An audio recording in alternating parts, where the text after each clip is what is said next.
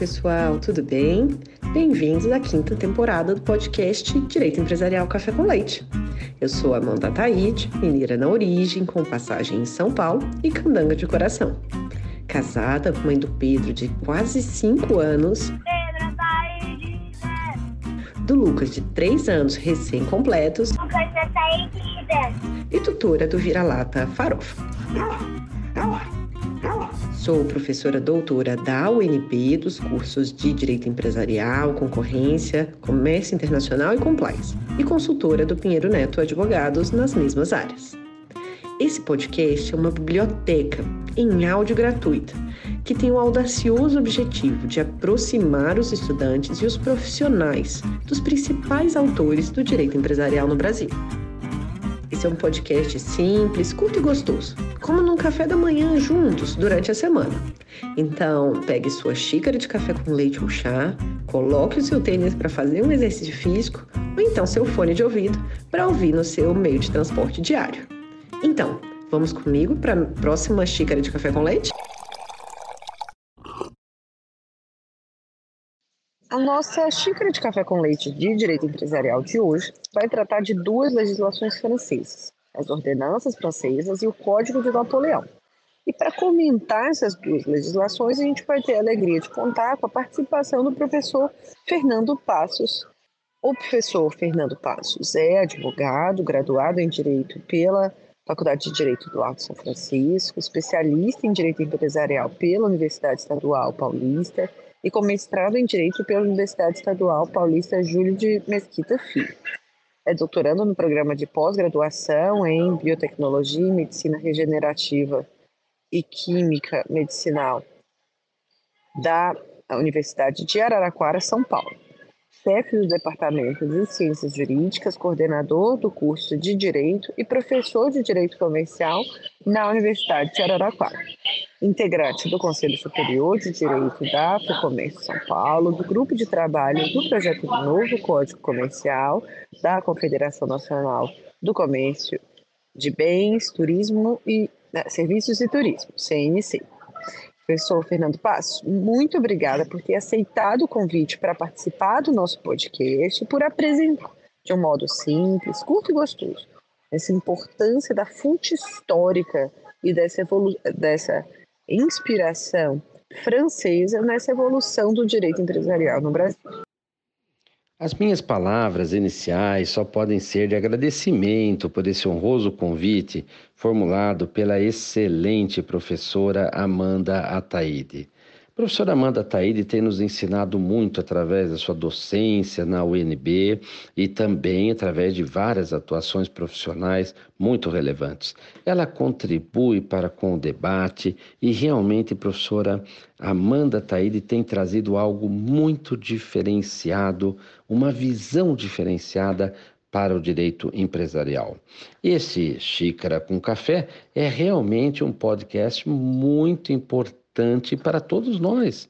Todos nós do direito empresarial ouvimos com atenção as indagações, quase sempre provocações, efetuadas pela professora Amanda para o bom desenvolvimento do nosso direito empresarial no Brasil e no mundo, eu diria. Bom, essa primeira questão nos coloca uma, uma de uma forma muito interessante a importância do que nós vamos verificar, as ordenanças francesas e o Código Comercial de 1807, que entrou em vigor em 1808, de Napoleão Bonaparte, não é, da França, mas essa questão dessas duas legislações como fontes históricas de direito empresarial. Isto é fascinante poucos doutrinadores têm se debruçado sobre as fontes históricas do direito de uma forma geral, de uma maneira geral. Nós quase que nos dobramos à realidade sem nos percebermos da importância do resgate histórico de onde viemos, de onde está a nossa essência. As fontes históricas, bom, as fontes de direito, como todos sabem, no direito empresarial é igual, elas vão se dividir entre históricas, não é, materiais e formais, as formais são as primárias e depois as formais secundárias. Tudo isso já é bem estudado, mas a importância da fonte histórica para a formulação atual do direito, isto não tem sido feito. E eu diria mais que esta provocação da professora Amanda Taide é quase que uma resistência. Recorrer às fontes históricas é propriamente um ato de resistência para o resgate da história e da fundamentação do direito empresarial que tem se perdido ao longo da história, com prejuízo à sociedade de uma forma geral com prejuízos muito grandes, porque quando você se desnatura imotivadamente, você está a desmerecer institutos que lhe fizeram existir e você perde a própria essência do ser. Ora, não existe atividade desenvolvida no mundo que não estimule a atividade produtiva que não estimule a atividade comercial, ou hoje todos os sub-ramos né, do que se chamou direito comercial, serviços, é, bancário, é, indústria, etc., não é? que foi agora incorporado pela teoria da empresa. Portanto, eu queria fazer uma grande homenagem à professora Amanda Taide. Ela propor um debate sobre a importância de fonte histórica para o hoje é algo incomum, é algo que acontece mesmo no seio de grandes juristas e no seio da Universidade de Brasília.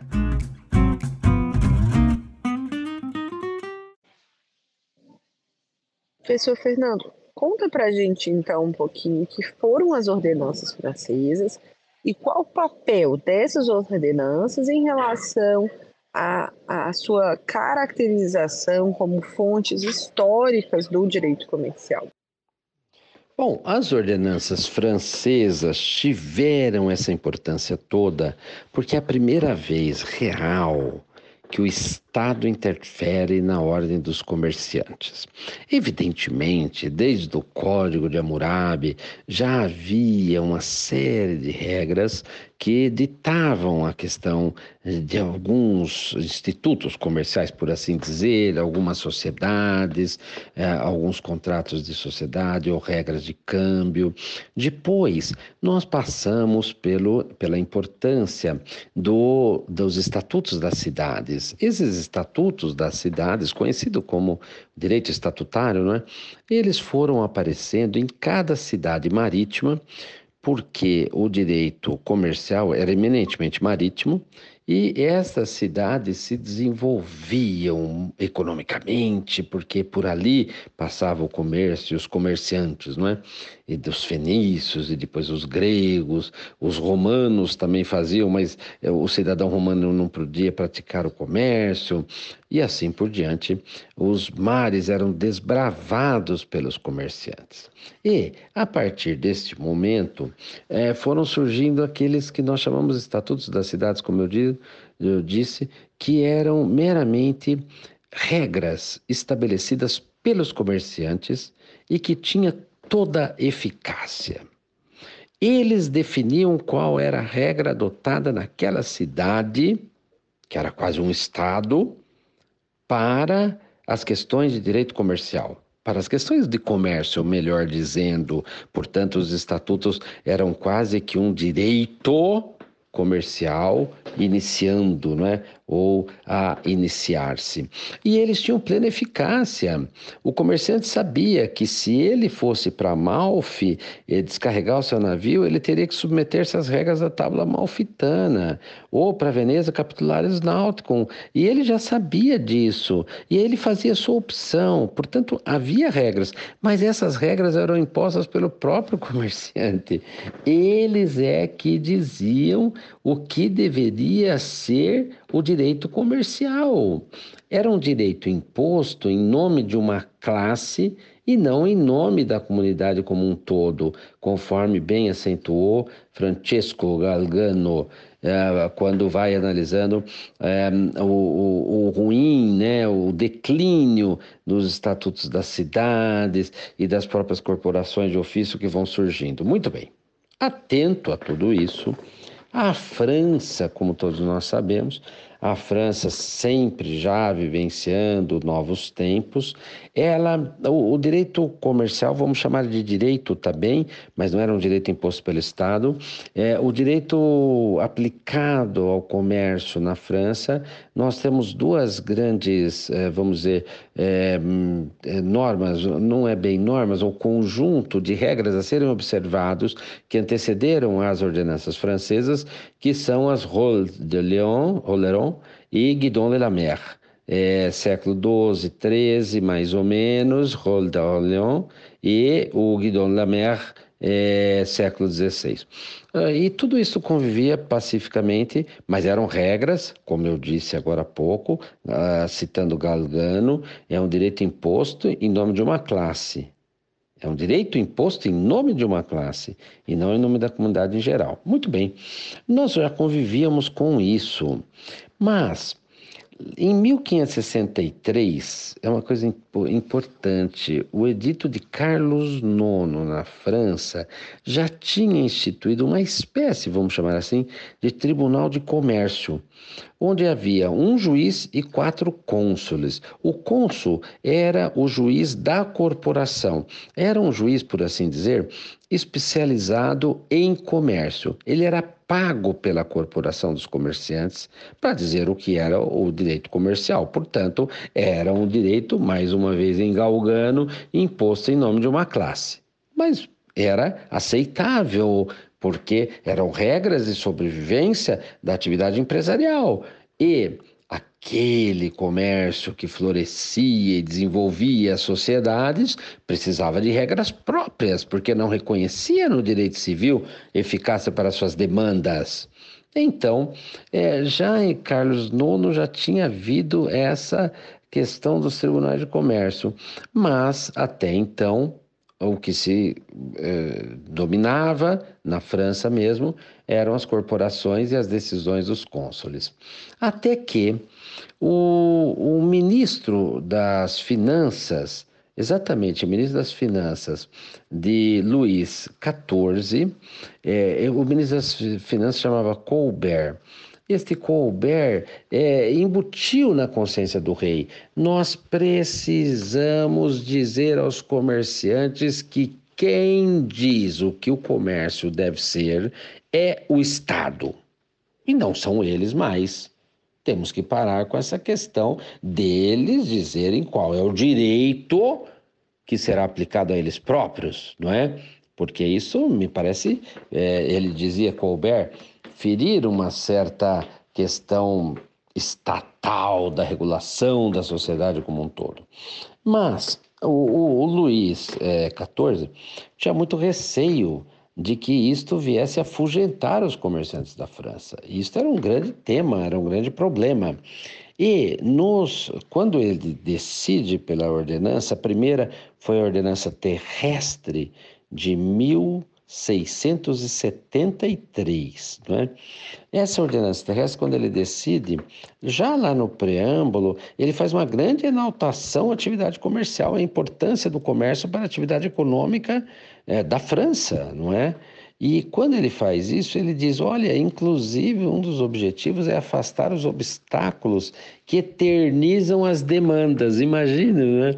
E a pergunta é, da professora Amanda é o que isto é importante para os nossos dias. Até hoje, as demandas se eternizam em direito empresarial, não é? Não aprendemos, parece que nada com Luís XIV, lá de 1673. Bom, mas voltando, são duas ordenanças. A primeira é essa terrestre, e a segunda é a ordenança marítima. A ordenança terrestre, que foi a primeira, de 1673, ela era dividida em 12 títulos, 122 artigos. Imagina, parecia um pequeno código mesmo, né? Isso se referia ao comércio terrestre, ela regulava atividades de negociantes, mercadores, aprendizes, agentes de bancos, corretores, livro de comércio, sociedades, letras de câmbio, nota de promissória. Então, ela era bem mais completa, inclusive falência. Falência era o grande tema, porque era o tema é, que realmente fazia por merecer uma legislação separada da civil, porque na civil não existia falência, é, concordata hoje de recuperação, é, a importância da empresa para o desenvolvimento da sociedade, não é? isso não existia. E foi a primeira vez que o Estado interfere de uma forma mais orgânica, quase que um mini código, ou mini, dois mini códigos, né? Que são ordenança terrestre e ordenança marítima, se reconhece definitivamente é, por Luís XIV é, que realmente o direito comercial deveria ser algo estanque do direito civil. Esta é a maior, maior, maior das lições das ordenanças francesas. E a segunda grande lição é que realmente é, elas reconheceram os usos e costumes é, Colbert é, nomeou, é, por influência do rei, evidentemente, um comerciante muito próspero da época, chamado Savary. E foi Savary, então, que efetivamente escreveu aquilo que eram os usos e costumes. E, portanto, é, alguns é, menosprezam até as ordenanças francesas, dizendo ela foi um código de usos e costumes, uma compilação de usos e costumes dos comerciantes na França. Pode até ser que tenha sido isso, como eram assim já os estatutos das cidades, mas o mais importante é que é a primeira vez que o Estado diz isso que é o certo.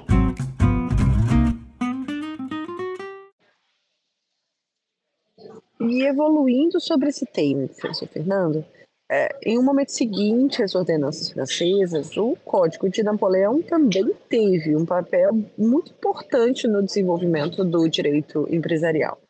Qual que é a relevância desse código na história do direito comercial? Como que as ordenanças e o Código de Napoleão modificaram o contexto comercial e impactaram a evolução das fontes do direito comercial?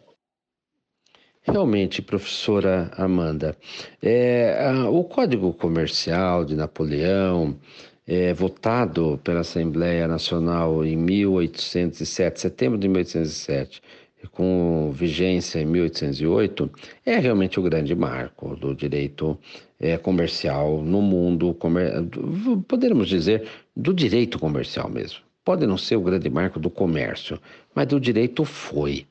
Porque a primeira foi a primeira vez que um Estado democrático, pós-revolucionário, através da sua Assembleia Nacional, diz: nós precisamos garantir um regime diferenciado aos comerciantes. Aquilo que Luís XIV já pensava, aquilo que é, os próprios estatutos da cidade já iam fazendo, porque só tinha sentido compilar é, um, regras específicas de direito comercial, porque o direito civil não os atendia. Tudo isso se solidificou com o Código Napoleão, certamente, não é? Vejam que em 1791, portanto, bem antes, mas logo depois da Revolução Francesa, não é? 1789, não é?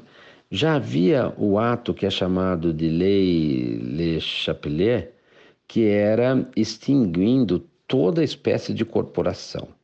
Eles aboliram as corporações.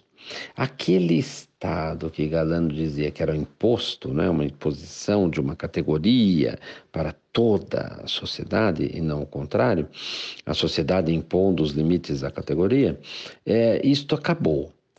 A França, com a Revolução Francesa e seus princípios, né, igualdade, fraternidade, liberdade, evidentemente tinha condição muito pequena de conviver com corporações, não é? Que parecia a antítese da revolução.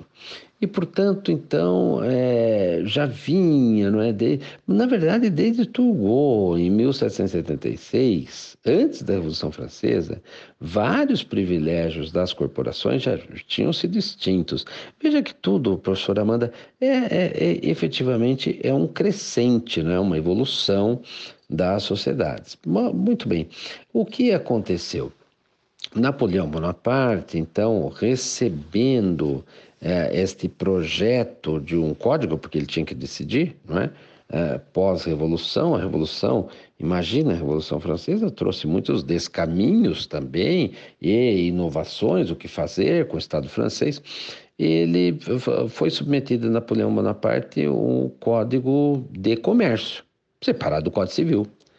E esse Código de Comércio era quase inteiramente baseada nas ordenanças francesas terrestre e marítima de 1676, 73 e 1681. Eh, Inclusive na, na resposta anterior eu quase nada falei, ou eu acho que nada falei das ordenanças marítimas, né, que foram é, oito anos depois das terrestres, com a mesma metodologia que eu havia explicado e, e efetivamente também por Luís XIV. Mas o, o, o, Napoleão Bonaparte não se conformando com a, a manutenção de uma, de uma legislação específica para os comerciantes, fez com que ele, ele enviou o projeto, professora Amanda, para todos os juízes da França para dizer se era execuível ou não a adoção desse sistema do novo código. Foi uma coisa extraordinária. E depois, o Conselho de Estado teve 61 reuniões do Conselho de Estado em um ano e Napoleão participou de quase todas elas, opinando sobre o Código Comercial. E, após uma revolução, em que vivia, tinha como mote, não é? Romper com as corporações, romper com o direito egoísta e trazer uma legislação baseada nos princípios da fraternidade, igualdade, etc. Ah, esta revolução francesa chega à conclusão através do seu Conselho de Estado, de que era preciso ter uma nova legislação comercial diferenciada do direito civil, porque ambos os sistemas não podem conviver no mesmo princípio, no mesmo título, na mesma fundamentação teórica, na mesma fundamentação científica. E, portanto, depois disso tudo, o próprio Conselho de Estado reconhece a existência fundamental de um código de comércio com regras específicas para atividade comercial, que não se confunde com o direito civil.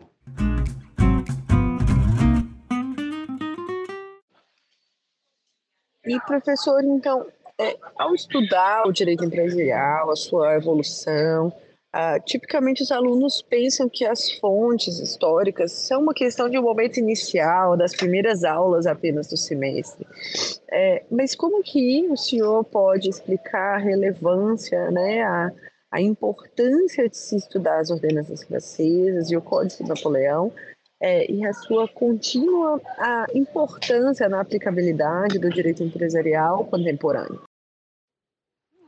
Agradeço muito a pergunta, professora Amanda, porque ela, ela vem um pouco completar a, a questão anterior, não é? é? Efetivamente, o Código de Napoleão, quando ele reconhece essa separação total do direito civil e do direito comercial, é a sua grande lição. A grande lição do Código de Napoleão é realmente separar os dois direitos, porque não podem conviver conjuntamente. Né? Os princípios são quase antagônicos, professora. Não é? A boa-fé no direito civil é, é uma forma, a boa-fé no direito comercial é totalmente diferenciada.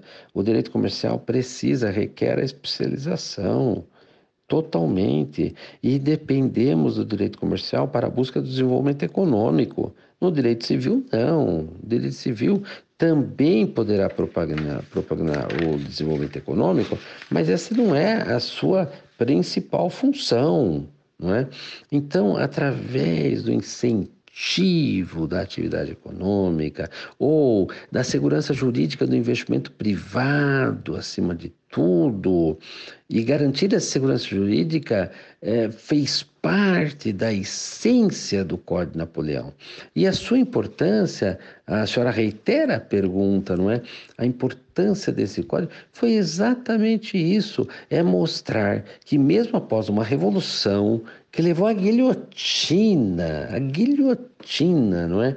os mandatários do poder, após essa revolução, ainda assim se reconhece que a atividade empresarial é uma atividade que requer privilégios, sim, e privilégios normativos, escancarados a toda a sociedade, para que todos saibam da importância do comerciante e que ele, como ele cria ou faz um benefício para todos nós, para toda a sociedade, nos provê de bens, hoje serviços, etc., por isso que chamamos de direito empresarial, é, evidentemente é preciso ter segurança jurídica, porque se eles não tiverem segurança, por que é que eles vão se arriscar no mundo dos negócios, que é um mundo altamente de risco, e nós vimos isso desde a Idade Média, quando para circular mercadorias, o comerciante, aquele, aquele cidadão que depois se transformou no comerciante, quase que perdia tudo, os riscos da atividade, ele precisava ter o lucro, a atividade precisava ser especulativa.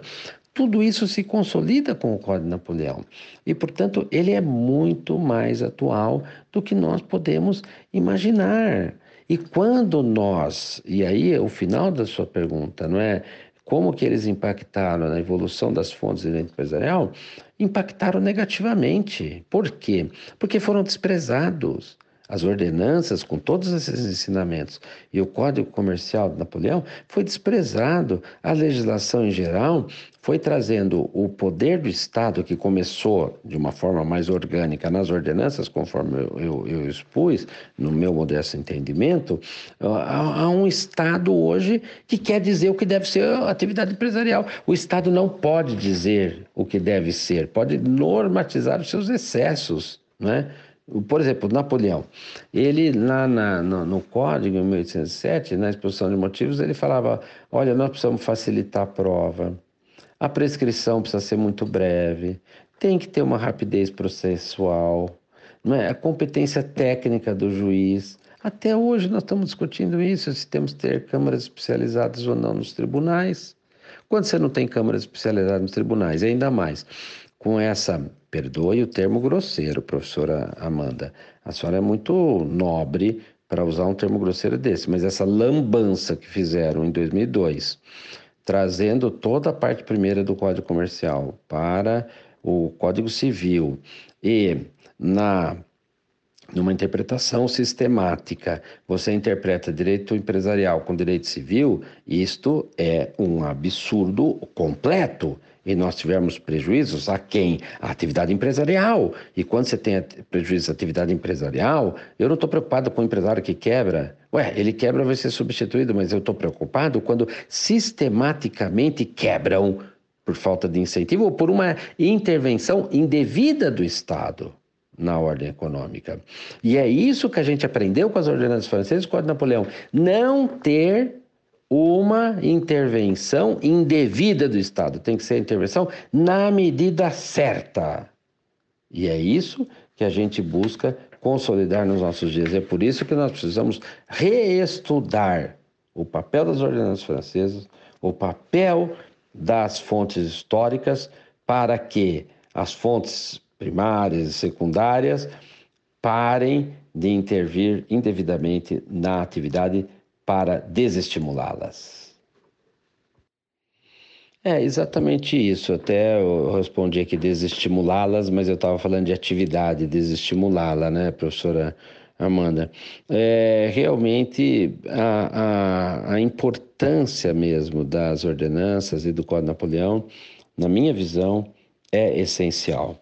Nós tivemos agora no Brasil é, uma um grande, vamos dizer assim, conjunto normativo é, muito grande a reconhecer a importância da atividade empresarial nos últimos tempos. Nós tivemos a lei da liberdade econômica, tivemos o, a lei do ambiente, melhoria do ambiente de negócios, né, que melhorará muito ser observada os nossos rankings mundiais de ambiente de negócios, que é essencial, meu Deus, é essencial você incentivar para que o negócio seja, seja ágil e, e você incentivar que o, o, aquele cidadão tire o seu dinheiro uh, debaixo do colchão ou do banco e traga para a atividade produtiva, não é?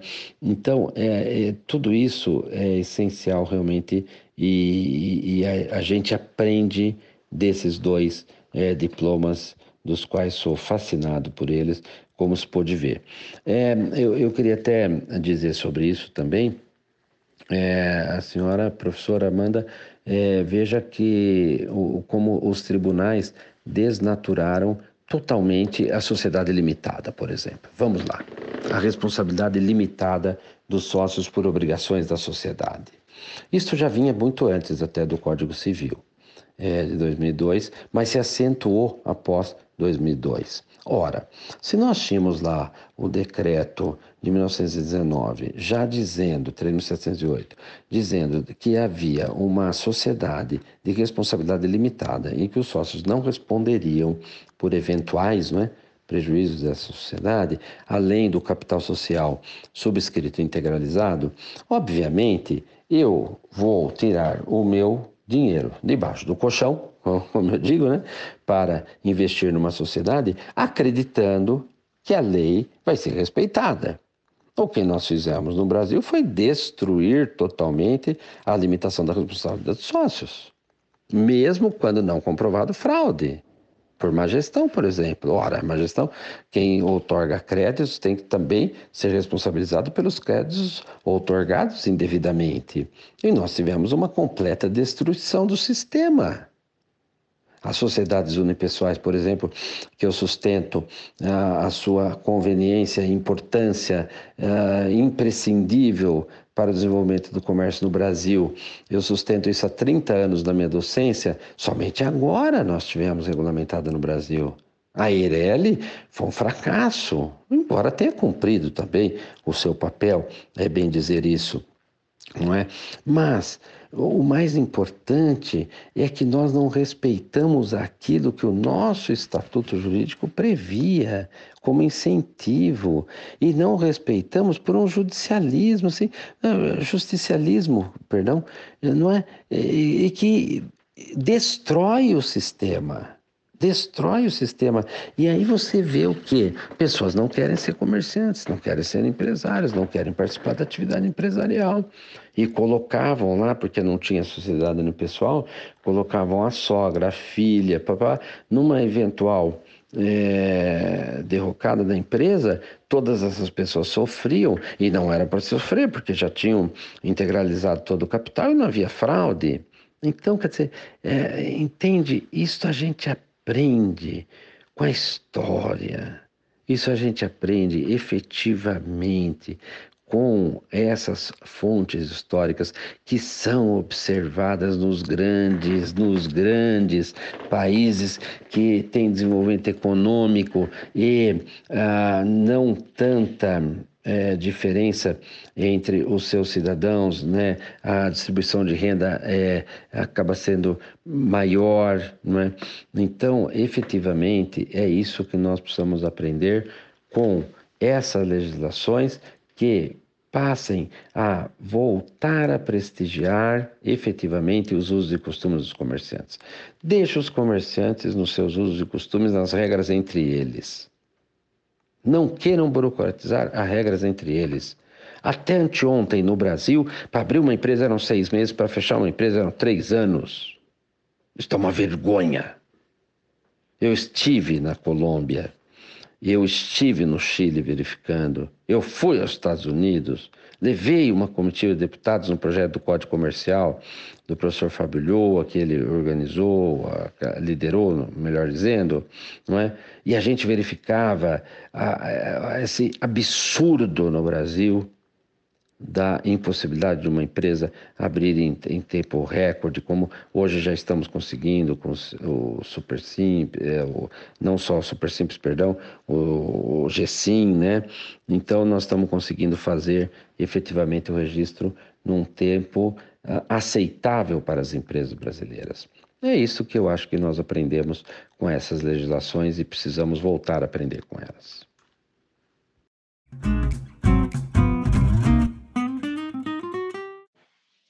E agora, caminhando para o final, é uma pergunta voltada para o senhor e não para o tema do nosso episódio. É, qual que foi aqui o não mais importante da sua trajetória até o dia de hoje?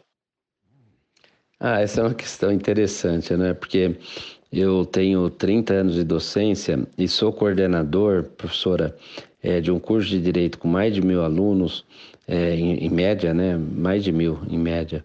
É, há 23 anos, agora faço em maio, sou um dos mais antigos do país, né?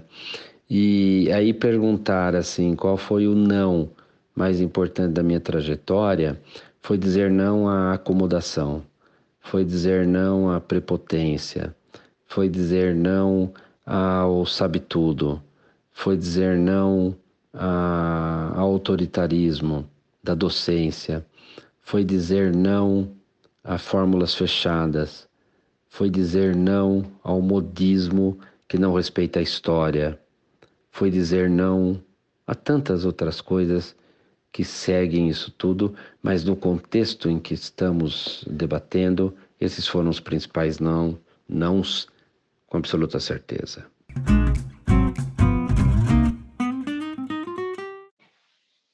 E por fim, como que o senhor, professor Fernando, uh, se mantém atualizado sobre doutrina e prática do direito empresarial? Qual que seria a sua recomendação para os nossos ouvintes do podcast? Bom, é, por final, eu quero renovar meus agradecimentos, pedir desculpas se passei do tempo de alguma forma posso ter utilizado palavras, é, expressões inconvenientes diante desta é, elegância, não é? Entretanto, desta mulher aguerrida, esta mulher extraordinária, que é a professora Amanda Taide, é, já me excusando aí de, de alguns é, equívocos, né? Eu, eu quero dizer que eu me mantenho atualizado discutindo. E, em geral, professora Amanda, eu adotei como método estudar aquilo que fala contra o que eu penso. Eu, eu leio mais coisas contrárias ao meu pensamento do que favoráveis ao meu pensamento. Porque eh, assim se forma um grau de refutação. Eu fico assim, assim, eu fico impressionado quando eu vejo alunos de mestrado, doutorado, que dizem: Eu vim para o mestrado, doutorado, ou mesmo iniciação científica, para provar tal coisa. Eu digo: Olha, se você vier para provar tal coisa, você não precisa nem, nem, nem, nem estudar, você não vai pesquisar nada, porque você só vai pesquisar aquilo que diz respeito ao que você pensa. Então, é uma bobagem. Você veio aqui usar uma universidade para é, consolidar um pensamento que você já tem. Você não vai estudar, você só vai ler aquilo que lhe interessa. Eu, ao contrário, professora uh, Amanda, eu procuro ler aquilo que pensa e que diz diferentemente de mim. E aí, quando eu discordo, eu fico feliz, porque eu preciso ter um grau de refutação alto, eu preciso ter conhecimento para poder discordar dos bons textos, das boas lições, etc.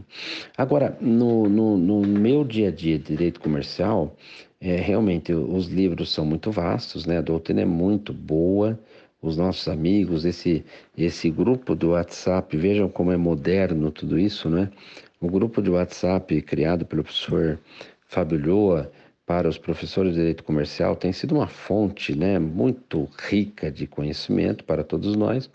E eu, particularmente, fiquei muito impressionado com o site da professora Amanda Taide. Eu, eu acho uma coisa extraordinária, eu acho um serviço para a sociedade. Eu acho que o que a senhora está fazendo, professora, naquele site é deslumbrante e, e realmente está tudo ali, né, de direito empresarial. Eu diria assim que é uma fonte segura para mim de Direito Empresarial, o site da professora Amanda Teide e com certeza outros tantos que também seguem esta mesma linha. É preciso que a gente se modernize, não é? Mas, mas, professora Amanda, Não podemos nos distanciar das fontes históricas, porque senão nós vamos é, caminhar para uma homogeneização do direito empresarial e isto é quase que uma contradição do próprio direito empresarial. O direito empresarial é algo que nunca será homogêneo. Nunca, nunca. Porque sempre que você tem uma prática considerada homogênea, o comerciante está logo a descobrir outra totalmente diferenciada, nova, e eles vão é, conseguindo se impor e desenvolver, gerar empregos, e depois o direito corre atrás para tentar normatizar eventuais excessos.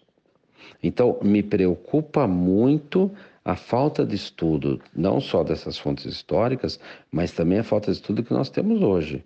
Porque hoje nós estamos aí é, com todo respeito ao Google, não é? Quer dizer, mas a, ao Google e também tem esses novas, a inteligência artificial, já ditando até as nossas petições. O que, que é isso, professor Amanda? Pelo amor de Deus, onde está o nosso livre pensar?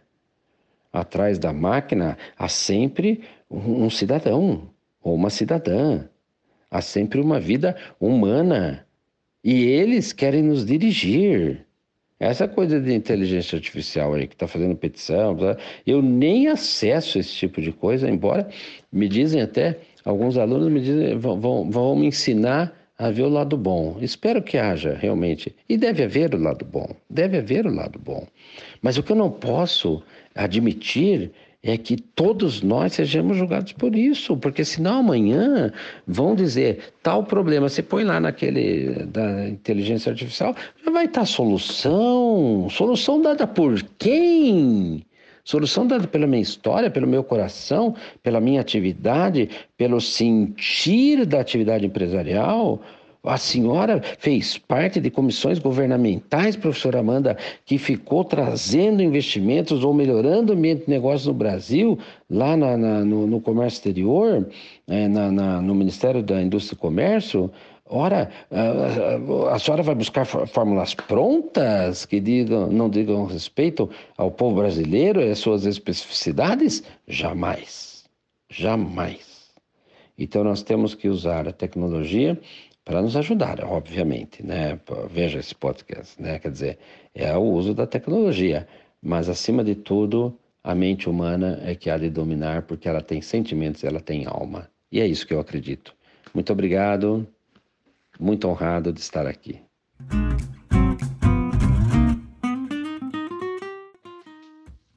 Professor Fernando, muito obrigado pela sua presença. Por hoje é só. A nossa xícara de café com leite foi devidamente tomada com o professor Fernando Passos. Uma alegria tomar esse café com o senhor, professor. Até a próxima.